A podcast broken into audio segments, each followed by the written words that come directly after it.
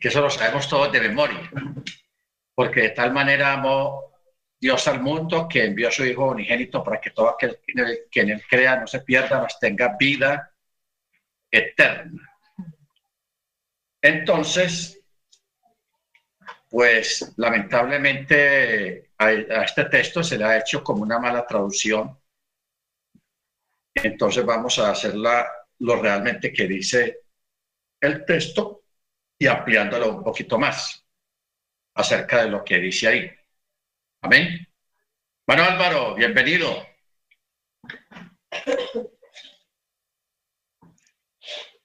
Muy bien, entonces vamos. Sí, sí. Amén, hermano Álvaro. Eh, vamos a, orar.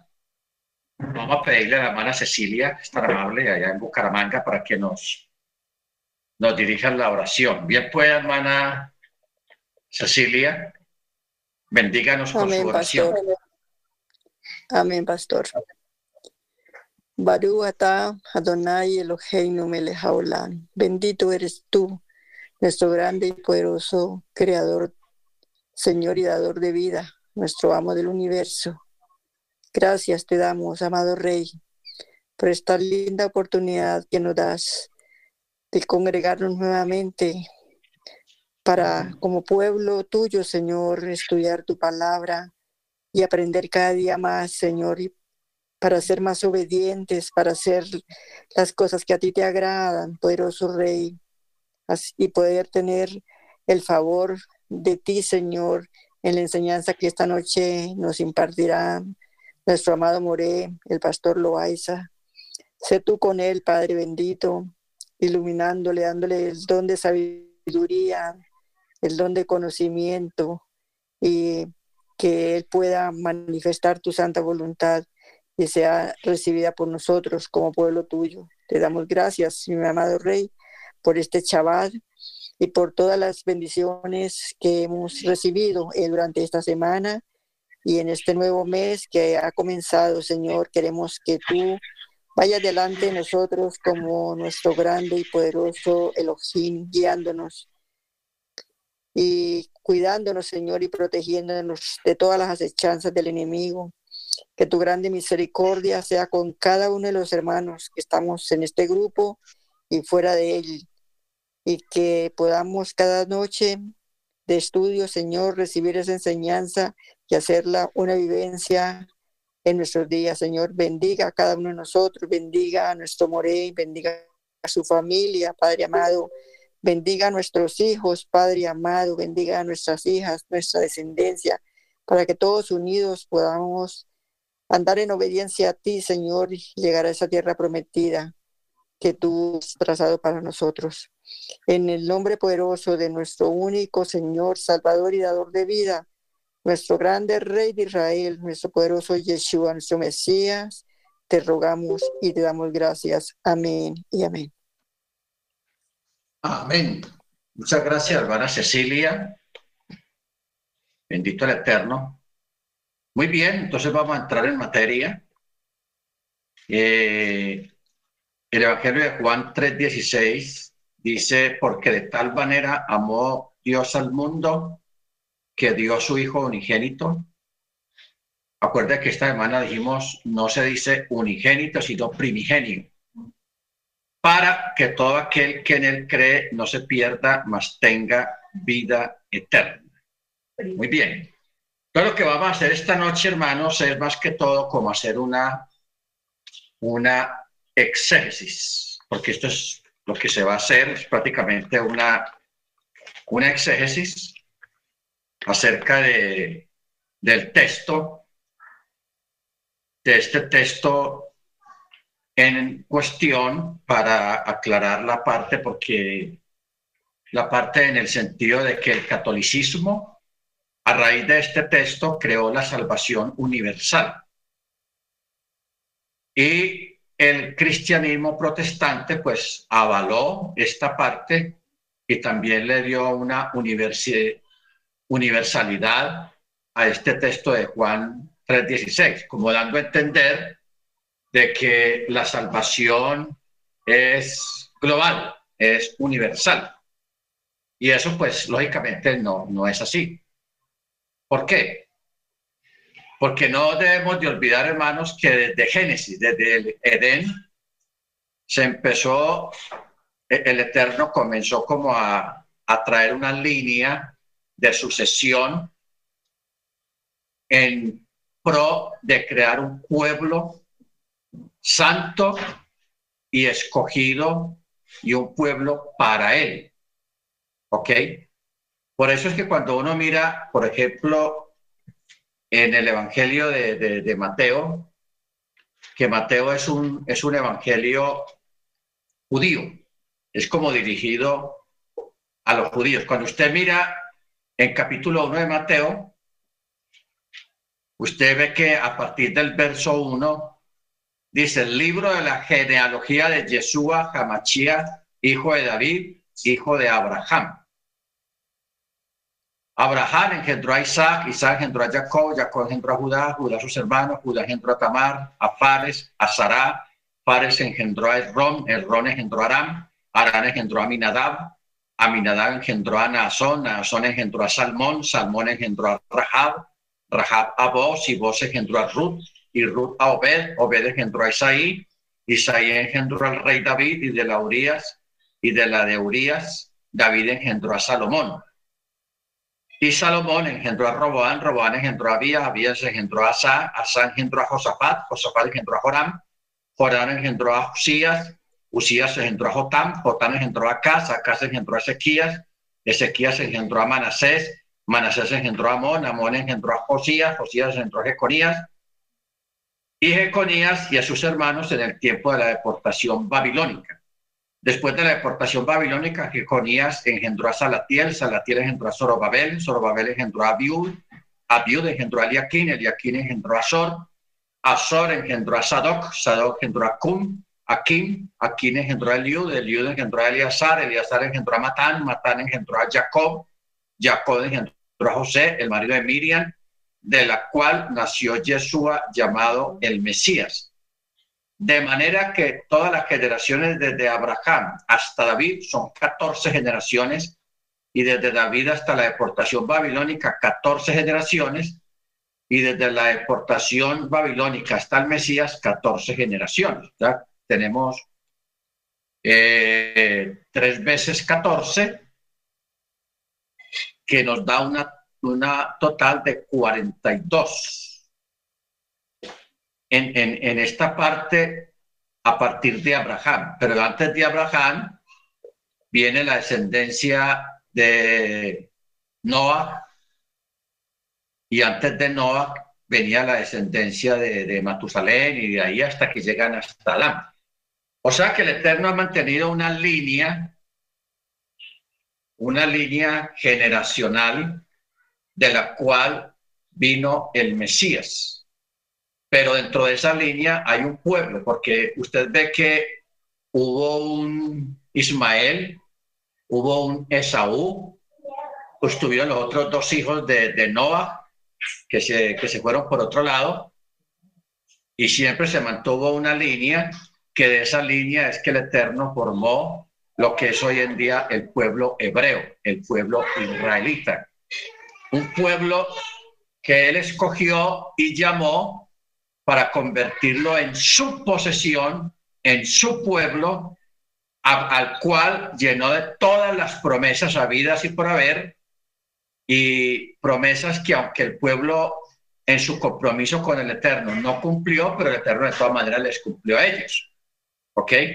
¿Por qué? Porque ese, ese es el pueblo eh, que él amó, que él escogió para sí mismo. Entonces, por eso hay un texto, una, una profecía que dice que cuando Israel era niño, yo le amé y lo, y lo, y lo atraje con cuerdas de amor. ¿Ok? Entonces, todo esto tiene que ver con un pueblo, toda la historia de la Biblia tiene que ver con un pueblo que el Eterno escogió, que el Eterno les dio a ellos sus leyes, sus normas o sea, la Torá, lo llenó de promesas y de bendiciones. aunque ese pueblo tuvo un traspiés cuando hubo la, la, la, dispersión o la división de las diez tribus que se fueron, las diez tribus que se fueron, entonces, más sin embargo, a esas diez tribus que se fueron, el Eterno les, dijo que de todas maneras él los iba a volver a recoger, o sea, a sus descendientes, que los volvería a recoger de nuevo. Entonces, por eso este pueblo nunca ha dejado de ser el pueblo del Eterno.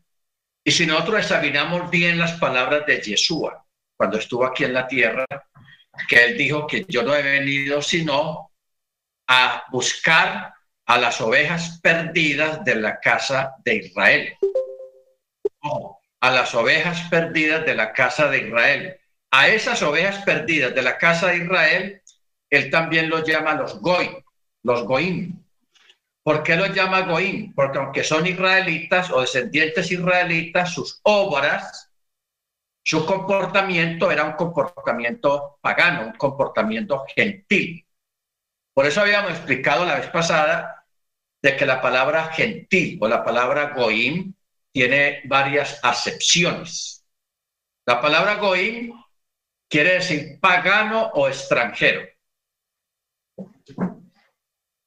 Pero la palabra goim también se está refiriendo a judíos, a israelitas que aunque son israelitas, estaban viviendo y estaban practicando obras que no son de Torah entonces reciben el título de Goy, de Goim, por el solo hecho de que no estaban guardando Torah, estaban desviados completamente y viviendo como gentiles, como Goim.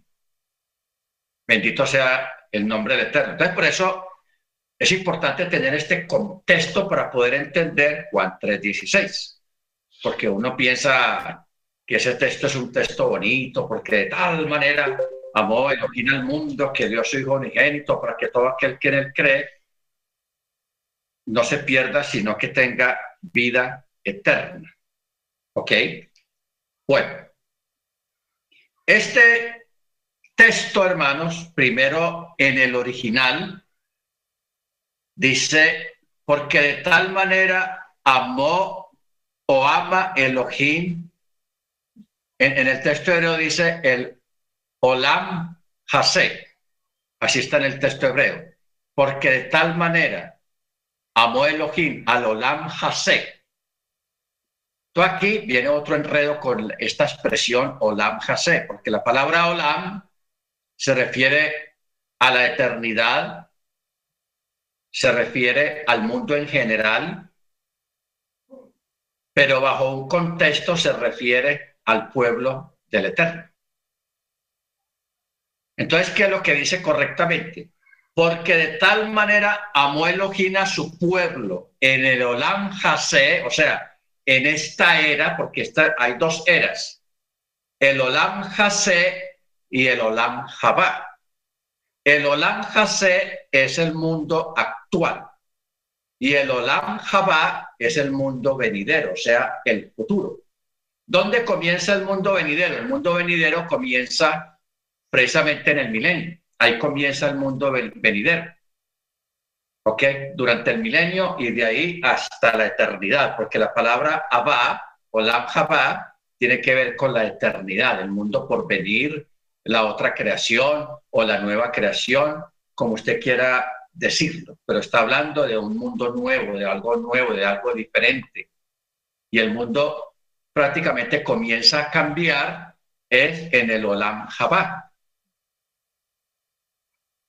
cambio drástico completamente. Pero antes de entrar al Olam Jabá, tiene que desaparecer el Olam Hase, o sea, este mundo, este sistema de cosas. Entonces, hay un contexto cuando Jesús hizo la oración que él dijo, te pido Padre, no que lo saques del mundo.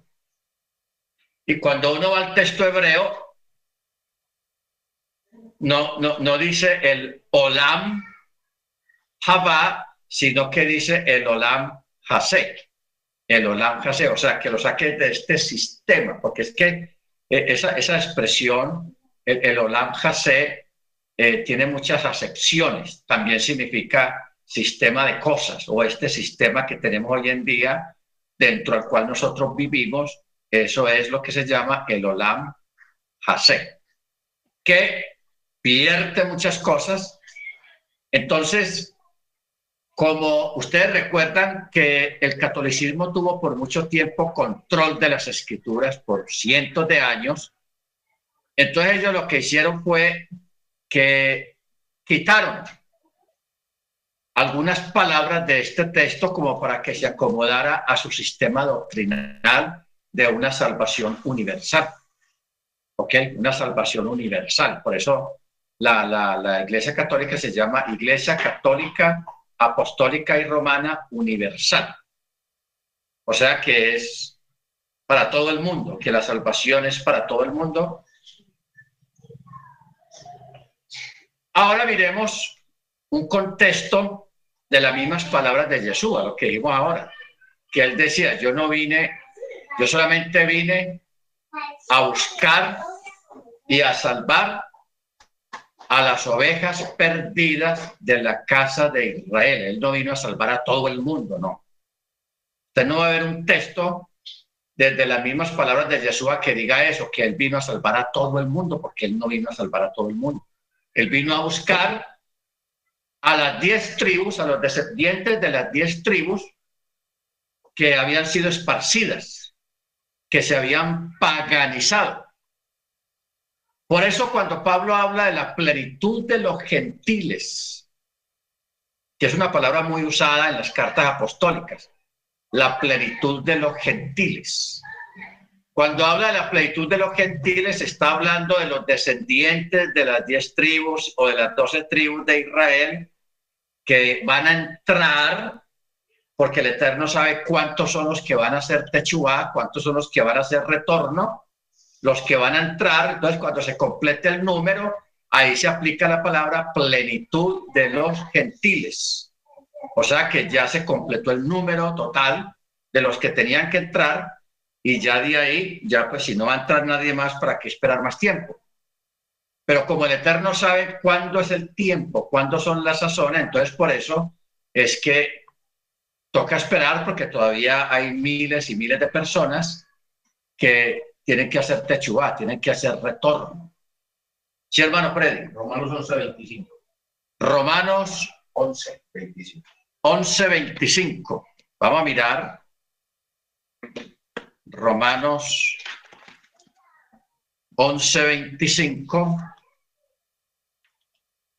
Dice, porque no quiero, hermanos, que ignoréis este misterio para que no seáis arrogantes acerca de vosotros mismos, que un endurecimiento parcial, no total, un endurecimiento parcial ha ocurrido a Israel. ¿Hasta cuándo? Hasta que entre la plenitud de los gentiles. Hasta que entre la plenitud de los gentiles. Y ahí dice, y así todo Israel será salvo como está escrito. Vendrá de Sión el libertador, que quitará el, de Jacob la impiedad y este será mi pacto con ellos cuando quite sus pecados. Entonces, cuando en el verso 27 dice, y este será mi pacto con ellos, cuando quite sus pecados, está, se está refiriendo cuando Jesús vino a quitar sus pecados allá en el madero. ¿Ok? Porque ese es, por eso es que en, eh, ese día antes, en Pexac, eh, dice el texto en, la, en, la, cena de Pexac, dice que, que Yeshua levantó la copa y él dijo, esta es la sangre del nuevo pacto.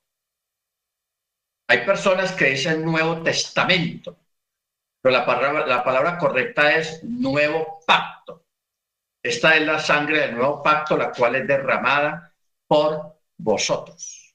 Esto es lo que está hablando acá, verso 27 de Romanos 11. Y este será mi pacto con ellos cuando quite sus pecados. ¿Ok? Baruch Ahora, sí, hermana.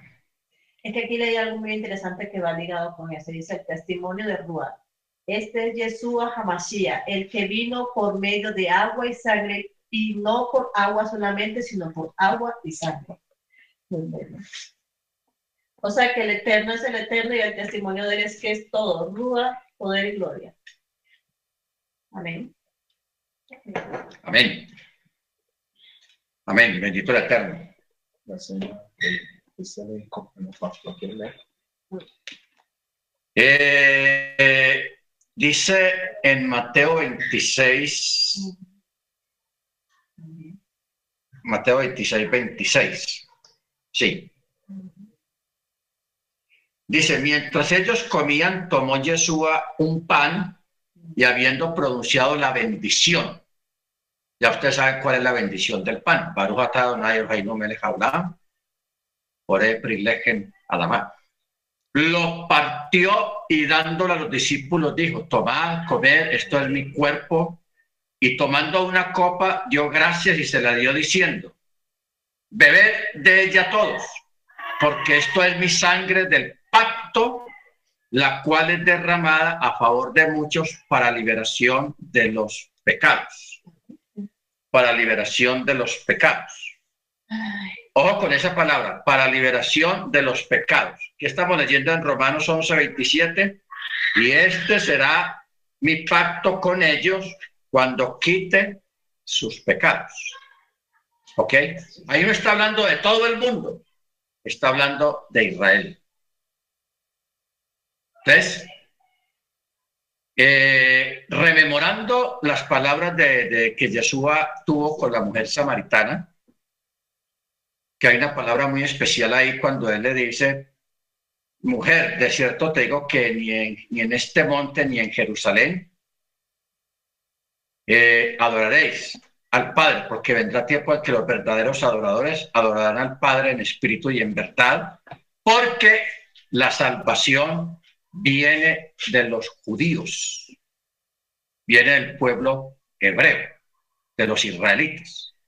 O sea, la, la, salvación no es algo universal, sino que la salvación está supeditada al pueblo israelita. ¿Por qué al pueblo israelita? ¿Acaso ellos están apoderando de cosas que no?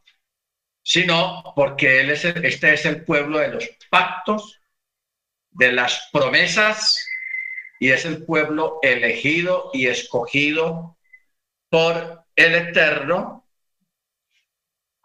Dice, Yeshua le dice, mujer, créeme que viene una hora cuando ni en este monte ni en Jerusalén adoraréis al Padre.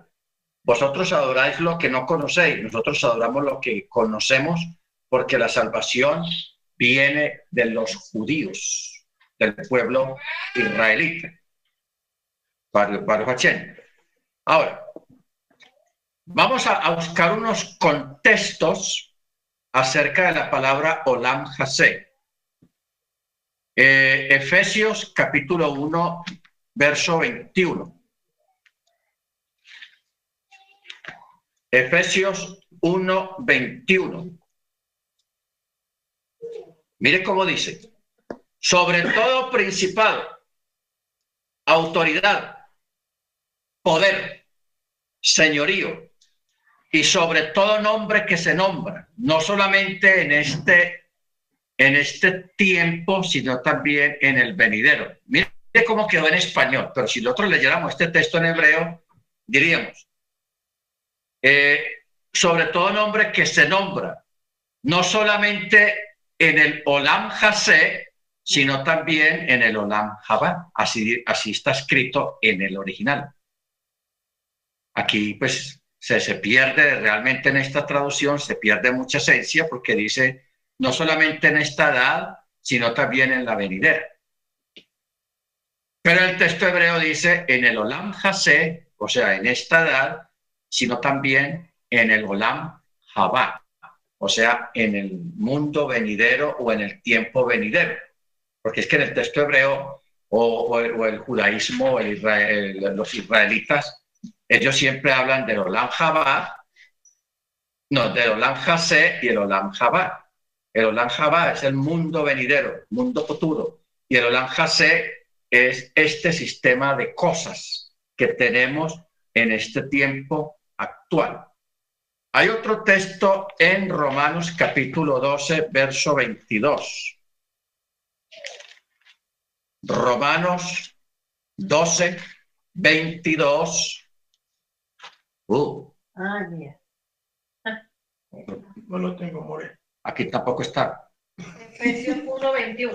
Romanos 12, 22, niña. Ay, pero no. Concentrémonos. Ah, ¿Cómo dice el texto? Santo?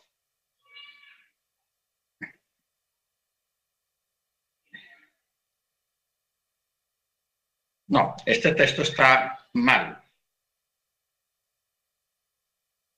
Está, Sí, ya yo lo busco por acá. Ah, sí, a ver, pero, pero, que es un texto, este texto tiene que ver también con el con el Olam, pero yo porque puse Este. Romanos 12, Efesios 1, 21, léalo. Es el que acabamos de leer. Claro. 1.21, sí, ese es el que ya eh, Hebreos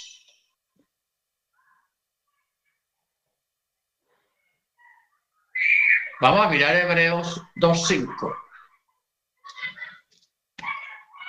No, no, 6, 5. Dos, cinco, niña. Dos, cinco.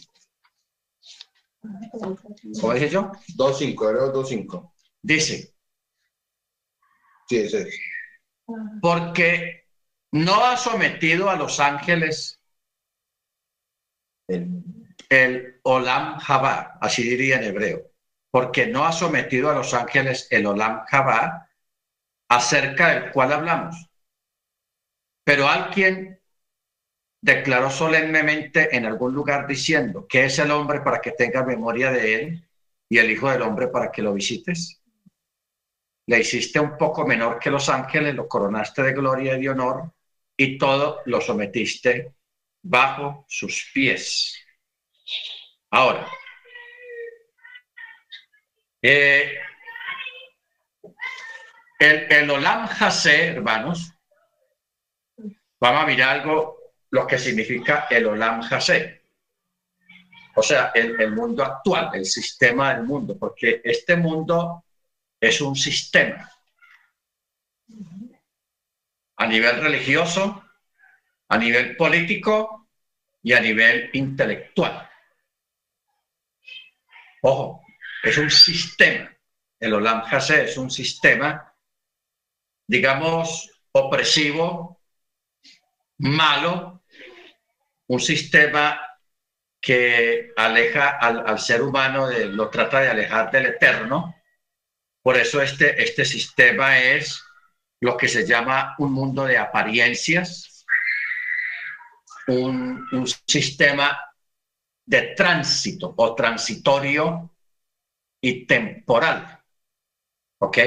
Temporal. Pero en medio de este sistema está el pueblo hebreo, el pueblo del Eterno. Entonces, ahora estamos hablando de que cuando Yeshua hizo la oración, él, dijo, Padre, no te pido que los saques del Olam Hase, sino que los guardes. ¿Qué es lo que dijo él cuando dijo que no los saques de este mundo? Porque no era el momento de sacarlos.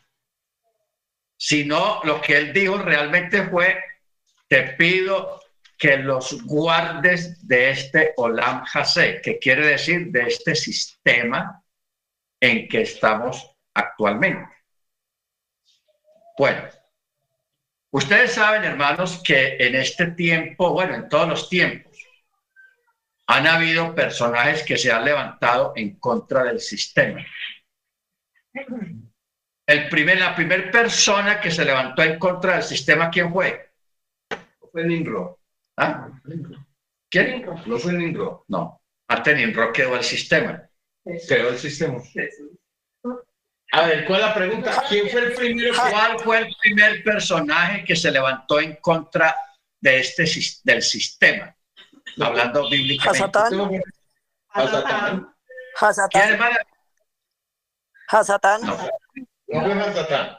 A ver, En contra. en Entonces, contra. a ver, ¿quién fue el primero? alguien, mi- mi- miren bien la, la contrapregunta. A ver, Alguien, espera que es que se me, se me vino la cámara para adelante. Alguien que quiso pensar diferente a como todo el mundo pensaba. ¿Quién fue? alguien que pensó diferente. No, no, no. Ya lo dije. ¿Quién? Yeshua. Alguien que pensó diferente. Sí. a- Un antisistema. A ver, ¿quién fue? No, no sé. Abraham. Ah, ¿Por qué? Porque todo el mundo era politeísta, tenían miles de dioses y Abraham empezó con la fe de uno solo. Eso se llama antisistema. Por eso Abraham lo apodaron el híbrido.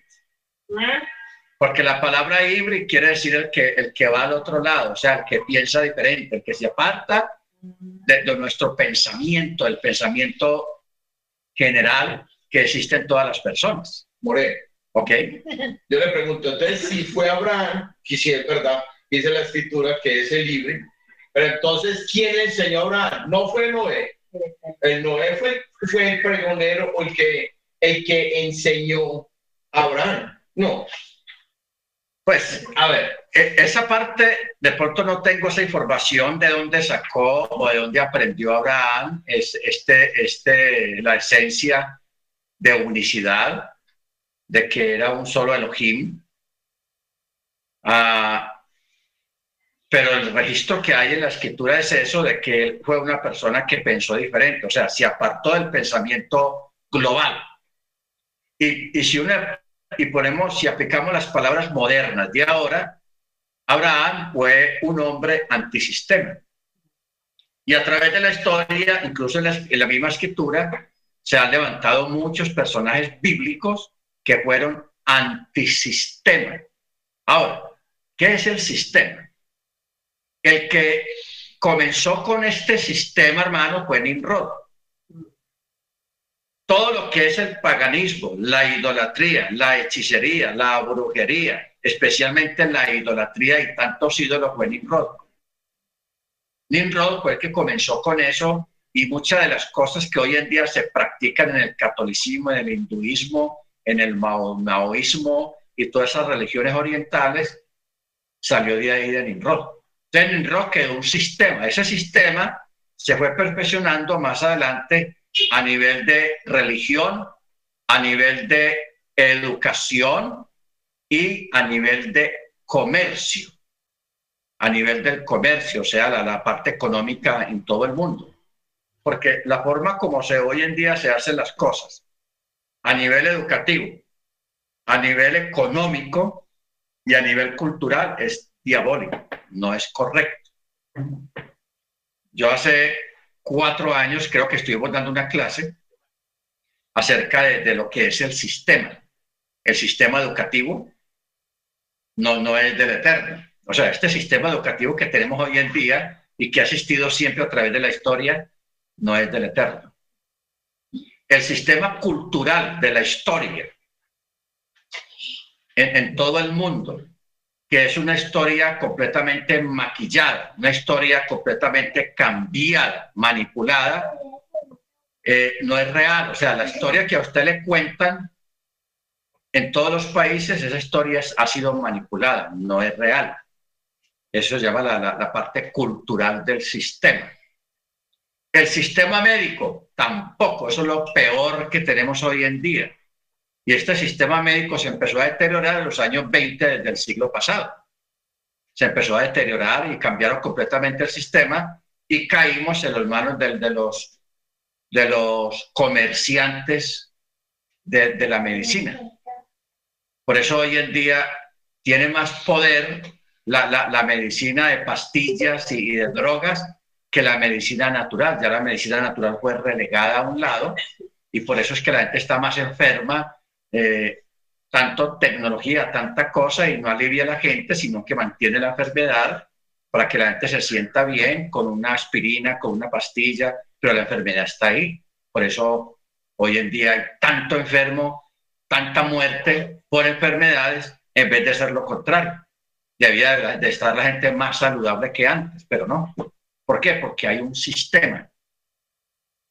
Entonces, hoy en día, ustedes, no sé si ustedes recuerdan el año antepasado en Francia, hubo una, unas manifestaciones que la gente se vestía de color naranja, de los overoles, naranjos, color naranja. Esta gente, hermano, nadie, la prensa no le quiso prestar mucha atención a esta gente y no hicieron mucho eco, pero esa gente estuvo como tres años protestando allá en Francia, así de constantes. ¿De qué protestaban esta gente, hermanos? ¿Y por qué la prensa no puso eco ni, ni gobierno apoyaron a, a ellos? Porque esa gente eran antisistema. Estaban protestando con el sistema del petróleo, con el sistema económico, con el sistema político, con el sistema educativo. Esa gente estaba protestando en contra de eso, hermano. Estaban haciendo algo, estaban haciendo algo muy grande, pero nadie le prestó atención. ¿Por qué? Porque todo el mundo está... Mire usted lo que, lo que dijo Jesús, lo que dijo Pablo. El mundo está bajo el maligno. ¿Ok? El mundo está bajo el maligno porque esa es la realidad. El maligno, a Satán que el Eterno lo reprenda, él tiene controlado todo esto. Ese sistema educativo que hay en las escuelas, en las universidades, en, todo, eso, eso no, es, no es real, eso no es bueno, eso es malísimo. ¿ok?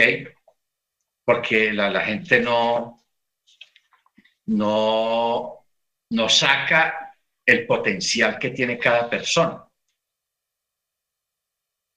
Entonces, de ahí entendemos algo. ¿Por qué el judaísmo tiene sus propias escuelas? ¿Por qué el judaísmo tiene su propio sistema de educación a sus niños? ¿Por qué no lo mandan a una escuela pública? No lo hacen. Solamente lo sueltan cuando van a ir a una universidad, porque el judaísmo de pronto no tiene a nivel religioso, no, tiene universidades, o sea, no han podido tener esa capacidad de, levantar ingenieros, de levantar eh, carreras universitarias bien grandes dentro de su propio sistema. Pero lo que es desde la niñez, hasta la secundaria, el judaísmo enseñó a esos muchachos y por eso el judío no, en parte no forma parte del sistema. O sea, no forma parte del Olam Hasé. ¿Ok? Entonces ahí entendemos esa oración de Jesús. Te ruego, no que los saques del mundo, sino que los guardes del Olam Hasé, de este, de este mundo los guardes del mundo, los guardes del mal. Bendito sea el nombre del Eterno. ¿Ok? Muy bien. Entonces, eh, ahora, si una persona que no es descendiente israelita y quisiera entrar a la fe de la Torá, lo podría hacer. Porque el mismo Salomón cuando inauguró el templo, en esa oración que él hizo, él incluyó a estos extranjeros, a estos goín. Y le dijo, si algún extranjero quisiera entrar, quisiera entrar, tú lo escucharás. Por eso la, oración, la, la fiesta de Sukkot, ojo, la fiesta de Sukkot también se le llama la fiesta de las naciones. ¿Ok? ¿Por qué? Porque el Eterno a todas las naciones dejó también una puerta abierta. Estamos hablando para rusos, para chinos, para japoneses, para asiáticos, todas esas personas que pertenecen a otras culturas muy diferentes, a otras religiones muy diferentes. El Eterno proveyó una puerta que está abierta. ¿Ok? Una puerta abierta, pero no muchos van a entrar por ella. No muchos van a entrar por ella. Porque la venida de Jesús aquí a este planeta Tierra, hermanos, fue única y exclusivamente para buscar a las ovejas perdidas de la casa de Israel, no para buscar a todo el mundo. No. Por eso ustedes recuerdan, y eso que, que el, texto lo suavizó mucho, pero cuando aquella mujer sirofenicia acudió a Yeshua, que era una extranjera, era griega, cuando esa mujer viene donde Yeshua a que le haga un favor, una sanidad, el, texto original, hermanos, dice que Yeshua la trató muy mal y la menospreció porque era extranjera. Lo que pasa es que en el texto suavizaron el relato, pero en el texto hebreo dice que la trató mal, haciendo énfasis de que él no vino a buscar extranjeros, sino él vino única exclusivamente a buscar a las ovejas perdidas de la casa de Israel. Por eso cuando él mandó la comisión de los 60, que lo mandó de dos en dos a predicar, ¿cuándo los mandó? ¿Qué instrucciones les dio? Les dio, no vayan por camino de gentiles, o sea, paganos, sino que vayan y busquen a las ovejas perdidas de la casa de Israel. ¿Ok? Tengo el texto de, Salomón. Tremendo. A ver, es muy largo, pero sí me gusta. ¿Sabes por qué? Aquí habla del pueblo de Israel. ¿Y sabe cómo termina aquí este texto? Si lo quiere leer sería excelente. Y cuando este que está acá menciona, este tenaz, Mira. Vamos a, a este, amén. Primera de Reyes. Vamos a a partir del verso 37. Aquí Salomón está inaugurando el, sagrado templo, el Beit Hamikdash. Y está haciendo una oración poderosa, hermano. Si, nosotros tenemos en cuenta esta oración, vamos a entender muchas cosas. Es largo y pronto no da el tiempo de, leerlo todo porque son 66 ah, versículos. Pero vamos solamente a una porción. Verso 37 dice, cuando haya hambre en la tierra, cuando haya peste, tizón, añublo, langosta, pulgón, o cuando su enemigo asedie la puerta de su ciudad, cualquiera sea la plaga o enfermedad, toda oración o toda súplica que haga cualquier persona de todo tu pueblo Israel, reconociendo cada uno la llaga de su propio corazón y extiendan sus manos hacia, esta casa. Entonces escucha tú desde los cielos, en lugar de tu morada, y perdona y aplica lo que cada uno merezca conforme a todos sus caminos. Pues tú conoces su corazón, porque solo tú conoces el corazón de todos los hijos del hombre, a fin de que te teman todos los días que vivan sobre la tierra que tú diste a nuestros padres. Verso 41. Aquí está. Y cuando el extranjero, que no es de tu pueblo Israel, venga y ore hacia esta casa, entonces escucha tú desde los cielos el lugar de tu morada y haz conforme a todo lo que el extranjero te pida, para que todos los pueblos de la tierra puedan conocer tu nombre y para que te teman como tu pueblo Israel y sepan que a tu nombre está consagrado esta casa que he construido. Amén. Amén, amén. De aquí se desprende, hermanos, el por qué algunos de nosotros tenemos la costumbre de orar mirando hacia Jerusalén. Eh, ahí está el texto. Porque dice, cuando miren hacia tu casa, aunque en este momento la casa no está, solamente hay un muro que data de ese tiempo de la, del Mesías, pero de todas maneras, de todas maneras, eh, allá está el lugar, porque aún con todo, y aunque no está la casa, allá se va a reconstruir el, templo futuro en ese mismo lugar donde estaba originalmente el, primero. ¿Ok? Entonces, de ahí inferimos de este Evangelio de Juan 3:16 que realmente lo que dice es porque de tal manera amó Elohim, amó Elohim a su pueblo que está en el Olam Hasé. o sea, que está en este sistema, para que todo aquel que en él cree no se pierda, mas tenga vida eterna. ¿Ok? Ahora, ¿de quién está hablando acá? Está hablando de Yeshua.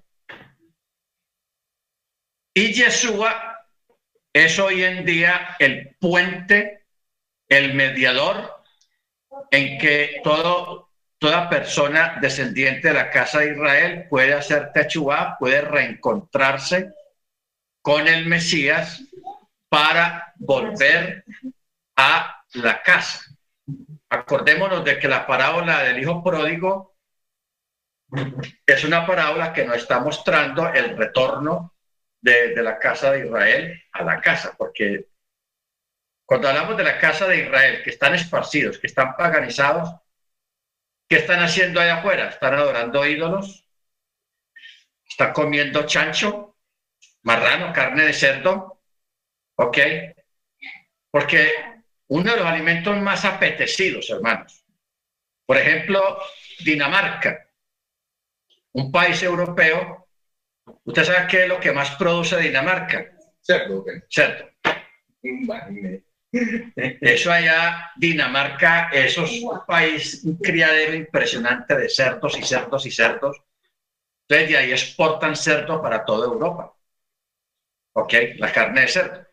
Luego, eh, en España, también, allá comen mucho cerdo y eso lo heredaron los cubanos, lo heredaron los mexicanos, lo heredaron los dominicanos, lo heredaron los colombianos, porque aquí en Colombia se come cerdo que da miedo. ¿Se da cuenta? Entonces, el hijo pródigo, esa palabra el hijo pródigo es una, es una muestra de, de lo último que, que cayó este muchacho, en que a lo último se vio apacentando cerdos, o sea, cuidando cerdos y dándoles de comer, y era tal el hambre que había en esa época en ese lugar que él anhelaba comer, no a los cerdos, sino la comida que comían los cerdos. Y eso tiene un significado. O sea, la comida no coche, la comida inmunda. O sea, eso de que, porque ¿qué es lo que come un cerdo, hermanos? Los cerdos comen, pues aquí en Colombia, yo recuerdo que, por las casas pasaba una señora con una olla recogiendo los sobrados de todas las casas y la gente que sabía le guardaba los sobrados de la comida y, todos los sobrados de toda, la, de toda la cuadra los echaban en esa olla y esos sobrados de frijoles, sobrados de, de todo, de todo tipo de comida, los revolvían ahí y eso los cocinaban y se lo daban a los cerdos. Llamamos guamasa. Eso llama aquí en Colombia, le dicen aguamasa. Aguamasa le dicen, al menos aquí en Antioquia, le dicen aguamasa. Ahora, si nosotros llevamos eso, eso que comen los cerdos, lo llevamos a la, a la escritura, ¿qué es lo que estamos viendo ahí, hermanos? De la gente que se enreda con el paganismo, con los vicios. O sea, la gente come y hace de todo lo malo habido y por haber, que eso también es, a nivel espiritual se llama aguamasa. ¿Ok? Aguamasa. Entonces, por eso cuando el creyente hace techubá, hace retorno, ¿qué es lo que primero deja? La guamasa del mundo. Sí, sí, sí. sí. Abandona la, la, comida típica, que para muchos es muy rica, pero contiene que no, no, es, no es, alimento eh, aprobado por la Torah, por el Eterno. No es coche, no es comida pura.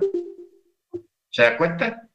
Entonces, por eso es que en, este texto del Evangelio de Juan está hablando de un pueblo, no de todo el mundo, de un pueblo que está en medio del mundo. Por eso es que en el libro de Jacob, en el libro de Santiago, en el libro de Santiago, ¿qué, qué dice el apóstol? no améis al mundo. Si nosotros leyéramos ese texto en hebreo nos vamos a encontrar, no améis, o sea, no deseen el Olam Hasé. Así clarito lo dice, no améis el Olam Hasé. O sea, no amen este sistema. Porque el que es amigo del Olam Hasé se constituye enemigo de Elohim. Ahora sí entendemos ese texto, ¿eh? Porque la gente piensa que el mundo es el bailecito, la parranda y el licor y, todas esas cosas. No. Cuando habla del mundo, está hablando es del Olam Hasé, un sistema dentro del cual estamos, pero que nosotros, por gracia del Eterno, no formamos parte de ese sistema. Nos hemos salido. Somos como Abraham. ¿Qué hemos hecho como Abraham? Aunque estamos en medio de, toda esta gente y de todo este sistema, no participamos del sistema. No participamos de él. Por eso celebramos Shabbat. El sistema guarda el domingo, por eso no celebramos las fiestas paganas, celebramos las fiestas del Eterno. ¿Ve? Estamos fuera del sistema. Ahí vamos entendiendo qué es estar fuera del sistema y qué significa Juan 3.16. Baruch Muy bien. Entonces, es... 15. Primera de Juan 2.15. 15. Primera de Juan 2.15. Dice, no améis al mundo, ni las cosas que hay en el mundo. Si nosotros leyéramos esto en hebreo, diría, eh, lo ahabá a olam hase, ni las cosas que hay en el olam hase. Si alguno ama el olam hase, el amor del Padre no está en él, porque todo lo que hay en el olam hase, ¿qué cosas? La pasión de la carne, la codicia de los ojos, la soberbia de la riqueza, no proviene el Padre, sino del Olam Hasé. Y el Olam Hasé está pasando y sus deseos, pero el que hace la voluntad de Yahweh permanece para siempre. Amén. Si nos damos cuenta cómo la escritura se va como cuadrando, se va como, como los textos los vamos entendiendo realmente qué es lo que dice. Bendito sea el nombre del Eterno. Entonces, es importante tener en cuenta esto para que nosotros podamos ah, entender realmente lo que dice la escritura. Baruch Muy bien, hermanos, como estamos en Shabbat, ya van a ser las 10 y no hay que alargarnos mucho porque Shabbat es Shabbat y lo demás es Loma. Amén, amén. ¿Ok? Amén. Entonces vamos a, orar, vamos a darle gracias al Eterno, vamos a pedirle a la hermana Jennifer, es tan amable para que nos, nos bendiga con la oración de despedida en esta noche. Bien puede, hermana Jennifer.